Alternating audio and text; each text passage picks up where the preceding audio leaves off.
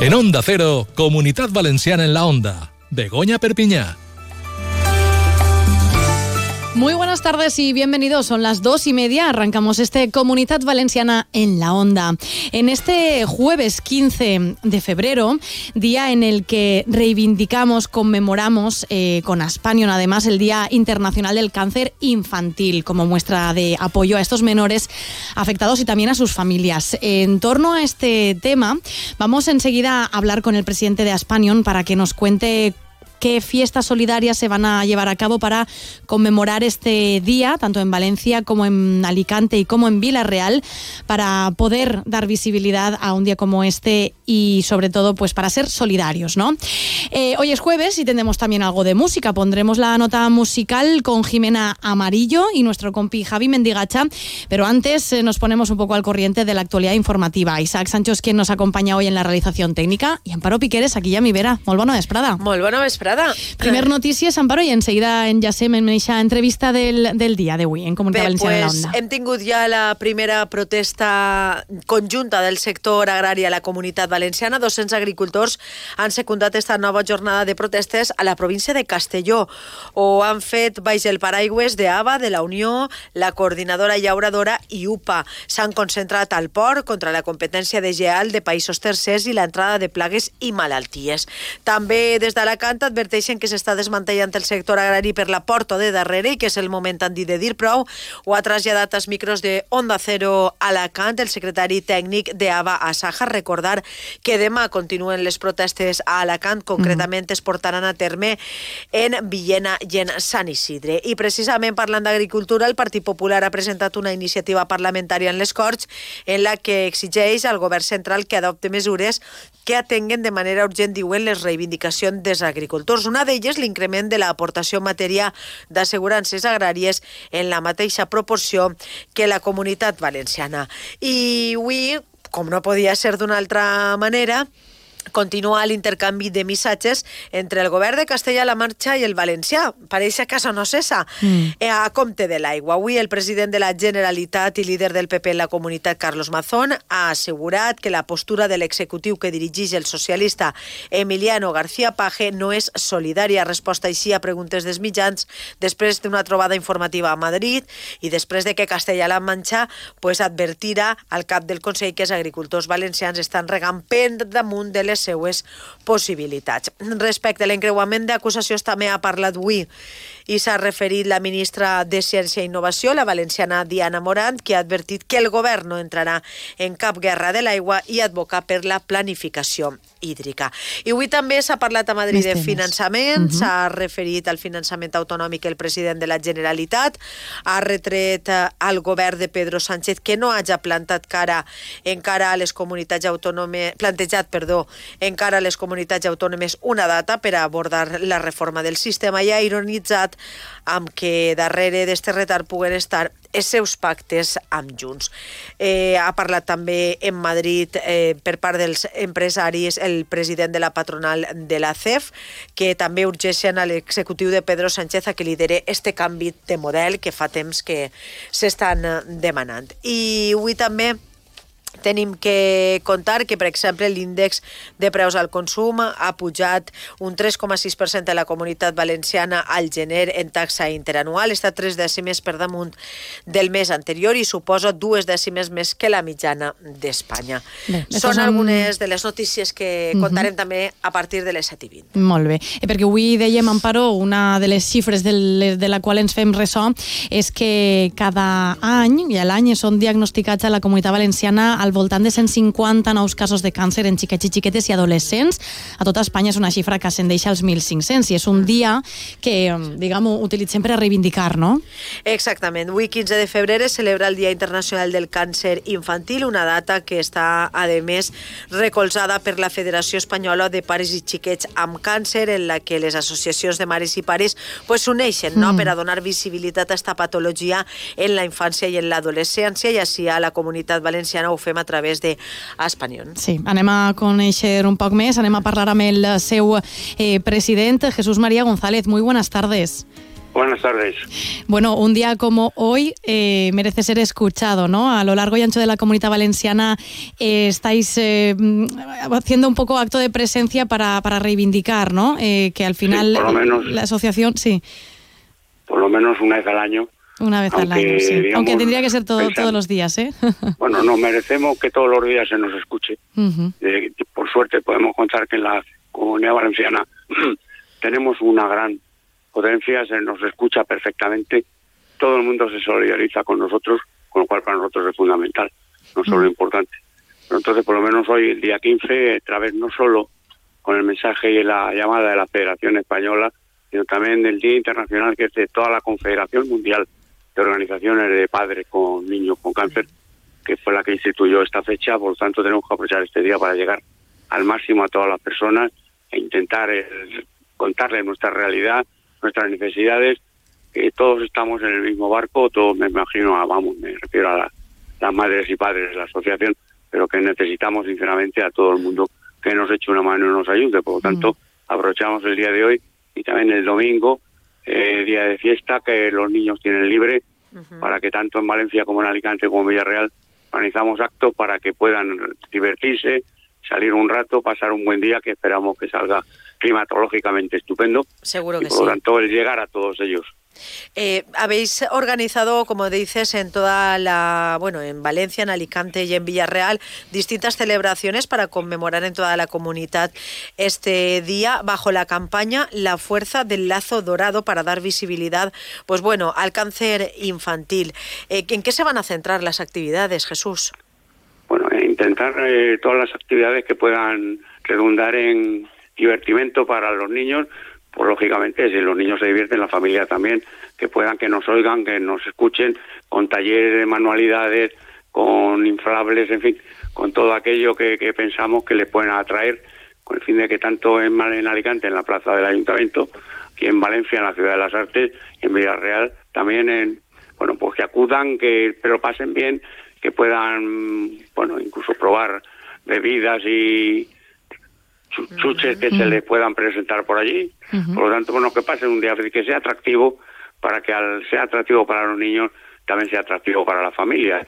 Entonces cuantas más personas tengamos, más nos escucharán, que es lo que a nosotros nos importa, que pasen un día agradable y nos recuerden con cariño. Desde luego. Jesús, en un día como hoy, eh, lo que nos da más fuerza que nunca y que nada es escucharlos a ellos mismos. Eh, un poco bicheando por vuestra web de Aspanion hemos encontrado unos vídeos de los propios niños que hablan de cómo ellos han pasado su enfermedad y qué mensaje les dan ellos a niños, niñas, adolescentes que puedan verse ahora mismo en esa situación. Si os parece, vamos a escucharlos. Adelante. Eh, que no va a pasar nada, eh, luego te vas a entretener con otras cosas, te irán visitando, luego hay unos payasos, hay voluntarias y te van a ir entreteniendo y no va a pasar nada.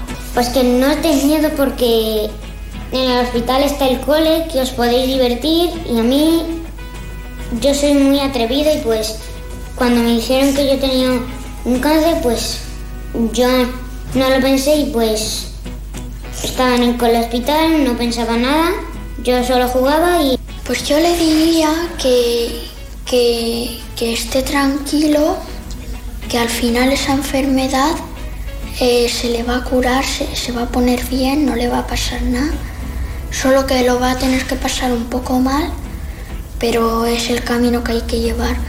Pero es como he dicho, aunque es una enfermedad dura, sí que tiene cura.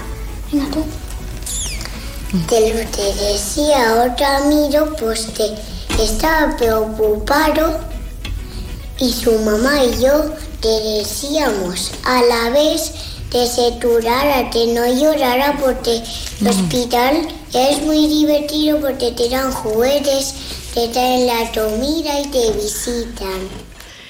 Qué, qué bonitos y qué valientes que son mm. estos niños. ¿eh? Qué lección que nos dan a los adultos, ¿no, Jesús? Eh, con, con qué entereza se lo cogen. A lo mejor por, por esa misma inocencia que tienen, que no saben exactamente pues, pues lo malitos que pueden llegar a estar, pero qué, qué, qué, valentía que tienen. Mm. No, no, y además que lo, ha, reducido muy bien, que se pasa un poquito mal.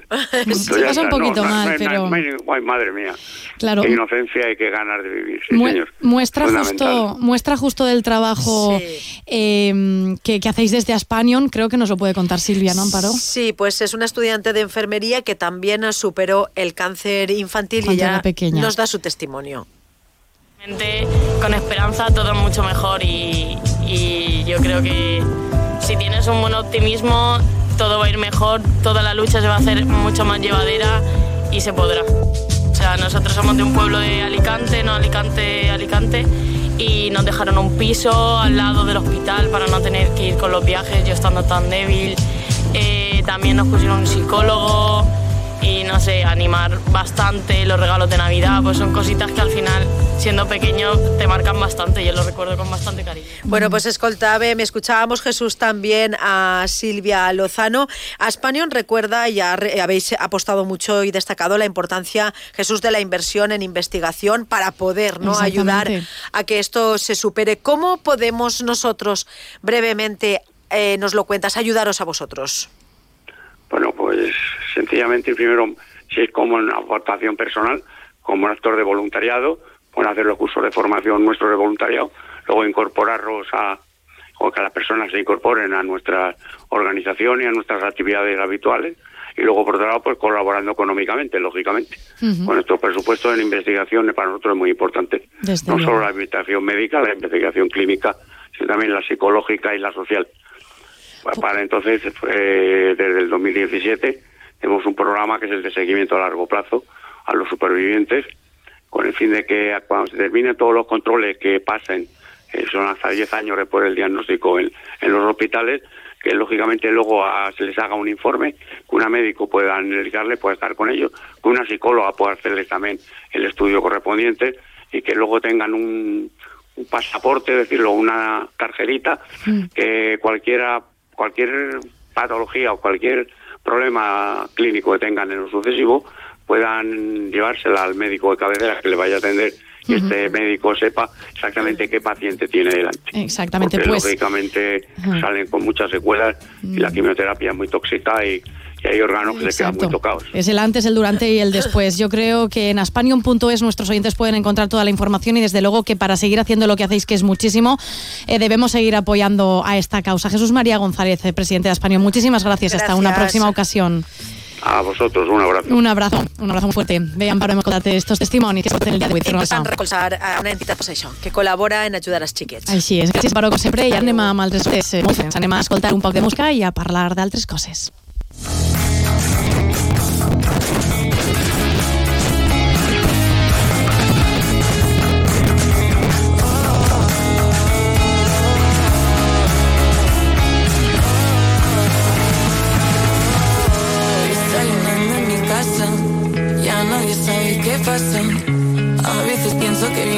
Vienes la noche se me figura como mata. Bueno, pues iniciamos nuestro espacio musical como cada jueves en el que os acercamos novedades musicales y citas musicales, conciertos en la comunidad valenciana. Lo hacemos como siempre con nuestro compañero Javi Mendigacha. Muy buenas tardes, Javi. Muy buenas tardes, Begoña. Mira, hoy nos quedamos en casa y es que siempre presumimos en esta tierra de la calidad musical que tenemos y más si se trata de apoyar aquellos proyectos musicales que comienzan a conquistar el resto del país. Jimena Amarillo es como se llama nuestra invitada de hoy. Hace música desde dentro. Es una forma de hacer todo y no nada. Estará el próximo día 23 en la Sala de Valencia. Y está con nosotros en la onda. Jimena, buenas tardes. Bienvenida. Hola, ¿qué tal estamos? Muy bien.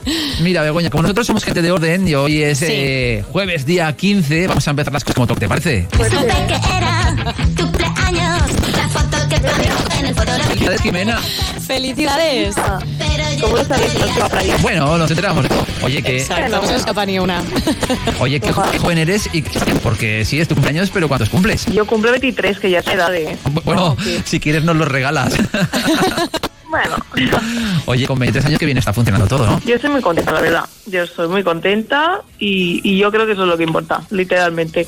Jimena, eh, por lo que dice Javi, ¿no? De, bueno, ahora cumplir 23 años eh, haciendo lo que más te gusta, que es, que es música, pero yo imagino que una siempre tiene sueños que cumplir. ¿Cuáles son los tuyos? Pues es que yo siempre lo digo, que me hacen esta pregunta, que si tengo algún como objetivo o algo. Y yo siempre digo que desde que hice mi primer concierto y vinieron 20 personas, yo me consideré una chica de éxito y, y desde ahí he estado contenta. Eh, nos estabas diciendo que desde que fueron 20 personas ya consideras que tienes éxito, pero oye, ya vas por el segundo disco, La pena no es cómoda, es como se llama, esto ya parece que va en serio, ¿eh? O sea, ¿de qué va este disco? Porque, porque tiene un título como muy intimista. Sí, pues, pues eso, de lo que significa. Eh, además es que todas las personas, eh, como cuando hablan de mí, de mi música, dicen, escuchando Jimena Amarilla llorando en mi, en mi sofá, no sé qué, yo, no. Y yo dije, pues la pena no es cómoda. Y voy y hago un disco de canciones igual de tristes. Yo es que soy una persona contradictoria, pero, pero bueno, sí, de, quería ser algo de que la gente dijera como que me escuchara solo para llorar, eso. Pero bueno, ahora estoy yendo por otro camino, también te digo. Sí, porque la forma de componer de Amarilla es un poco peculiar, ¿no? ¿Cómo lo haces? Yo, yo siempre igual me siento en la silla, produzco una base y si a los 20 minutos no hay escrita una letra, como dice la ya no es buena canción. Entonces, todo escribo andando porque, porque sí, porque así soy. Y Jimena, en cuanto al estilo, eh, te hemos eh, pues escuchado ¿no? en ese un poco fondo indie tal, pero últimamente te sientes muy urbana. Total, eso, eso es mucho de ella, que se quite la, la palabra de hip hop moñas, porque ya no me decía, yo soy rapera, porque obviamente la gente que dice, pues está ahí, pero yo soy rapera de anteriormente.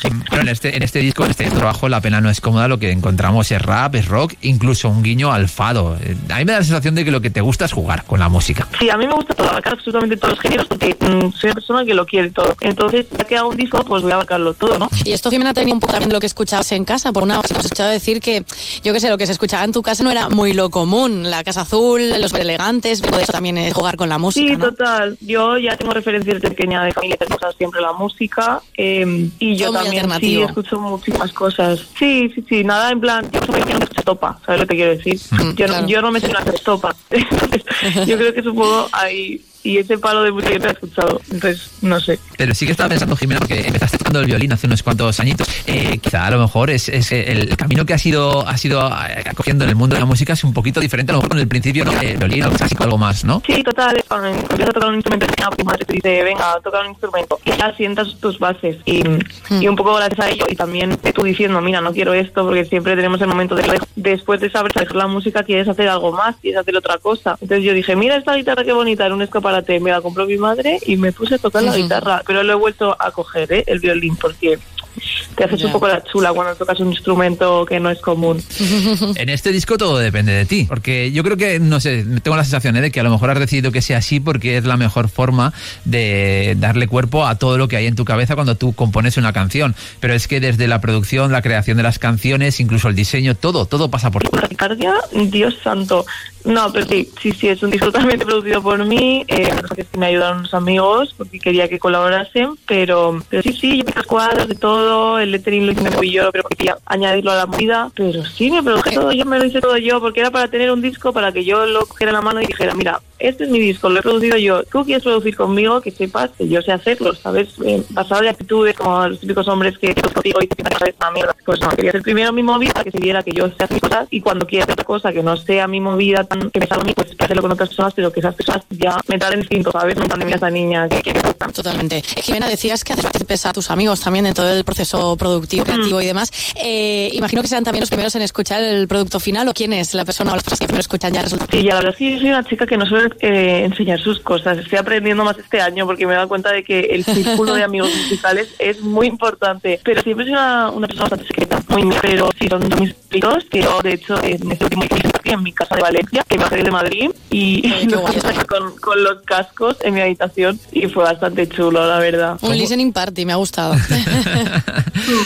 ¿Cómo es eso de dar el salto desde Valencia a- al resto del panorama musical de, de nuestro país? ¿Es fácil? ¿Es difícil? ¿Hay que irse sí o sí a Madrid o, o no? Pues chicos, yo es que no me entero de nada. Yo estoy aquí, pero yo es que no me entero de nada. Yo me vine a Madrid para hacerme la moderna solamente y lo digo siempre porque yo lo que la música que he hecho la podría haber hecho en, en Valencia perfectamente, pero pero yo qué sé, sí que es el tópico. En Madrid está todo, en Madrid si tú sabes de fiesta vas a conocer a 20 personas que tienen que ver con eh, no sé qué evento, no sé qué cosas, pum. Es como todo contactos de moderneo. Si te va ese rollo, pues bien, y si no, pues quédate en Valencia, te lo recomiendo. Pero bueno, yo qué sé, un par de añitos está bien. Esta semana estábamos celebrando el Día de la Radio. Tú estás aventurándote en esto de la radio de alguna forma porque tienes un podcast en, en Radio 3. ¿Qué es la radio para ti? Pues la verdad es que yo no tenía ni idea porque nunca he, he sido una chica que ha escuchado la radio, eh, solo mi padre porque escuchaba más o Radio 3, de hecho es el que más flipa con, con lo mío con Radio 3 porque en Radio 3 también me quiere mucho, pero, pero eso como que me metieron un poco en el mundo y ahora sí que me he dado cuenta de lo que significa que pongan tus canciones en la radio, porque por ejemplo yo he recibido un montón de mensajes que me han dicho, ay, te he descubierto por esta radio, te he descubierto por este programa, no sé qué. Y digo, ya ves, es que en verdad es una cosa muy tocha la radio. Mm. Y Jimena, decíamos, bueno, yo este cumple, mañana lo celebras en Barcelona, pero es que la semana que viene estás aquí en Valencia y por eso, ¿no? Decía Javi ese 23 de febrero en Salamún. Eh, además, tú eres una persona que dice que mm, pocas veces vas o nunca o eh, con la setlist base preparada. Eh, ¿Cómo es esto? ¿Cómo es estar en un concierto de Jimena Amarillo? Bueno, bueno, sí, es que mis amigas que tocan conmigo se enfadan. Yo me hago un setlist y luego Igual es normal, ¿eh, Jimena? sí, claro que es normal, pero bueno, ya nos reímos, están acostumbradas a mi movida, siempre están pendientes de lo que digo. Yo me hago el setlist y depende de la gente y la vibra que yo vea, pues igual cambio una canción, me la salto, no sé qué, y claro, a veces hay como, como cosas raras, pero, pero sí, de hecho en este concierto de Valencia van a haber sorpresas, yo de ti iría, mm, porque es además es la primera sala en Valencia que hago en los dos años que llevo tocando. Me parece un poco fuerte. Y la gente no lo sabe porque yo he tocado en Valencia y alrededores un montón de, de veces, pero no un concierto mío, he tocado como en cosas. Oye, ¿y tienes, tienes nervios de tocar en casa? Que va para nada, me hace un montón de risa, tengo un montón de ganas. Esa confianza me encanta, ¿eh? de Jimena, de verdad te lo digo. Eh, sí, sin setlist, pero con muchas sorpresas, eh, a mí me encanta, porque además eh, lo de sentir la vibra con el público y sentir lo que ellos mismos o nosotras mismas te estamos pidiendo en todo momento, ¿no? Total, pues yo hablo con la gente, a mí me encanta. A mí, de repente una dice algo y yo, ¿qué has dicho? ¿Sabes? Es como necesito entablar una conversación con ellos porque si no me siento que soy un demasiado muñeco en un escenario cantando a, gente que no conozco. Necesito como conocerlas es divertido. Me hace gracia que tienes 23 años, pero vas un poco contracorriente con cómo está funcionando ahora la industria de la música con la gente más joven, porque dices que tú no soportas eso de que se vayan editando singles y luego se saque el disco y cuando sale el disco tú ya te sabes todas las canciones del disco, no hay sorpresa. Ya, es que no lo aguanto, de verdad, es que es una cosa que no, que no sé. Sí, últimamente la industria musical está rarísima, entre el TikTok y los y eso, y estas cosas es algo que no tiene nada que ver conmigo y siento un poco que estoy perdida. Pero es que mm. luego te pones a pensarlo y después de los típicos bajones, en plan de, ay, no sé coger la corriente de ahora, no, no sé qué, es como, tío, haz tu movida, no te quieras copiar de lo que es ahora porque igual que todas las cosas, eso va a pasar. Eso va a pasar mm. de moda y los TikToks ya van a dejar de ser pues lo que son.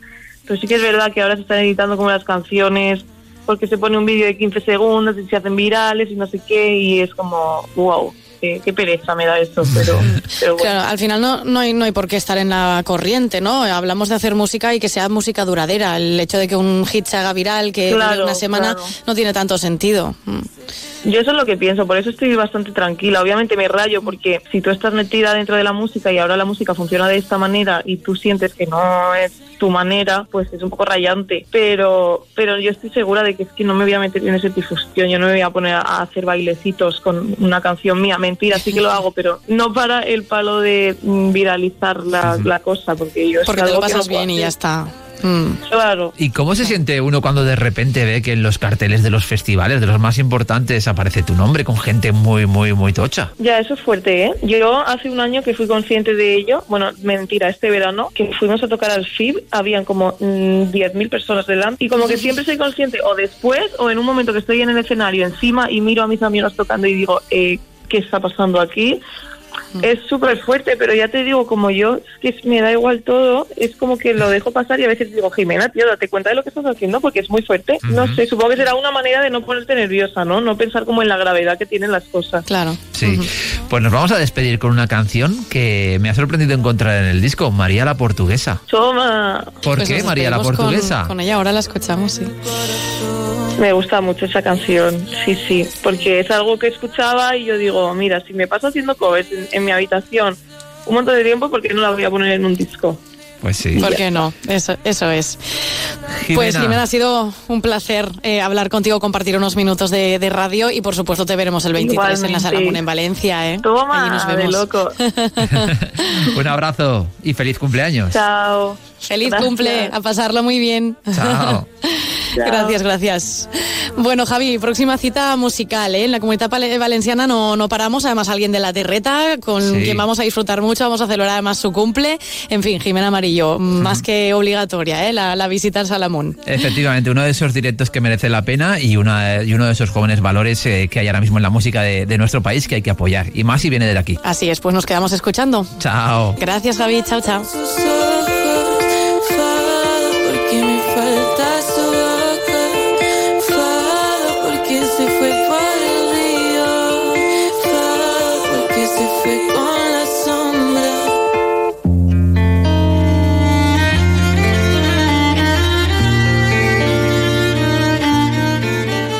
En Onda Cero, Comunidad Valenciana en la Onda. Todos los martes en Onda Cero, Comunidad Valenciana en la Onda y Caixa Popular, un foro radiofónico donde de la mano de Caixa Popular conoceremos proyectos innovadores, solidarios y de carácter social, donde ponemos el acento en las personas y la sostenibilidad de nuestro entorno. Todos los martes en Onda Cero, a partir de las dos y media, Comunidad Valenciana en la Onda y Caixa Popular. La humedad que existe sobre todo en el interior de nuestras viviendas puede tener consecuencias negativas para la salud, pudiendo provocar problemas para nuestro organismo. Dolencias que desembocan en muchas ocasiones en problemas respiratorios más graves como bronquitis o neumonías y que agravan los episodios asmáticos o también las enfermedades eh, reumáticas. Hoy vamos a conocer con el asesor médico de Onda Cero, el doctor Bartolomé Beltrán, algunas patologías que pueden empeorar en un ambiente mm, con humedades. Doctor Beltrán, muy buenas tardes. Hola, muy buenas tardes. Algunas enfermedades reumáticas como la fibromialgia se agudizan con la humedad. Cuéntenos un poco más sobre esta patología. Pues la fibromialgia es una enfermedad crónica que provoca al paciente un fuerte dolor muscular, además de fatiga, agotamiento mental y físico, y como no, debilidad, insomnio, palpitaciones, falta de concentración, dolor de ojo, disensibilidad a la luz, trastornos gastrointestinales y dolor abdominal, fiebre, escalofríos y sudoración. Hay que tener en cuenta que la sudoración sobre todo es nocturna y también indicarles que estos, estos, estos síntomas no ocurren todos, sino que se mezclan e imbrincan unos con otros. También se la conoce como síndrome de la fatiga crónica y además es más común entre las mujeres y afecta aproximadamente al 4% de la población. ¿Y por qué se dice que la humedad es la gran enemiga de las enfermedades reumáticas? Bueno, pues porque un elevado grado de humedad en el ambiente agrava los dolores producidos por las enfermedades reumáticas, como es el caso de la artritis y la artrosis y patologías que han sido catalogadas como la primera causa de dolor y también de incapacidad en los países occidentales. El dolor causado por estas enfermedades puede ser continuado, siendo mucho más intenso en la noche y cuando se está en un ambiente especialmente húmedo como es el que usted plantea. Pues doctor Beltrán, muchísimas gracias como siempre y hasta otro día. Feliz tarde. Muy buenas tardes. Un día descubres que tienes humedades en techos, paredes, están por todas partes. ¿Qué puedes hacer? Llama a Murprotec. Llama, Llama al 930 1130 o entra en murprotec.es. Si con las humedades te las tienes que ver, ¿qué puedes hacer? Llama a Murprotec. 930 1130. Murprotec. Cuidando tu hogar, cuidamos de ti. Pues con esto llegamos a las 3 del mediodía. Cerramos el programa de hoy, pero mañana volvemos con mucho más. En Comunidad Valenciana en la Onda, a las 2 y media mañana, volveremos con el rebost y con planes de cara al fin de semana en la Comunidad Valenciana. Isaac Sancho es quien nos ha acompañado hoy en la realización técnica. Y lo dicho, mañana seguimos con más. Feliz tarde.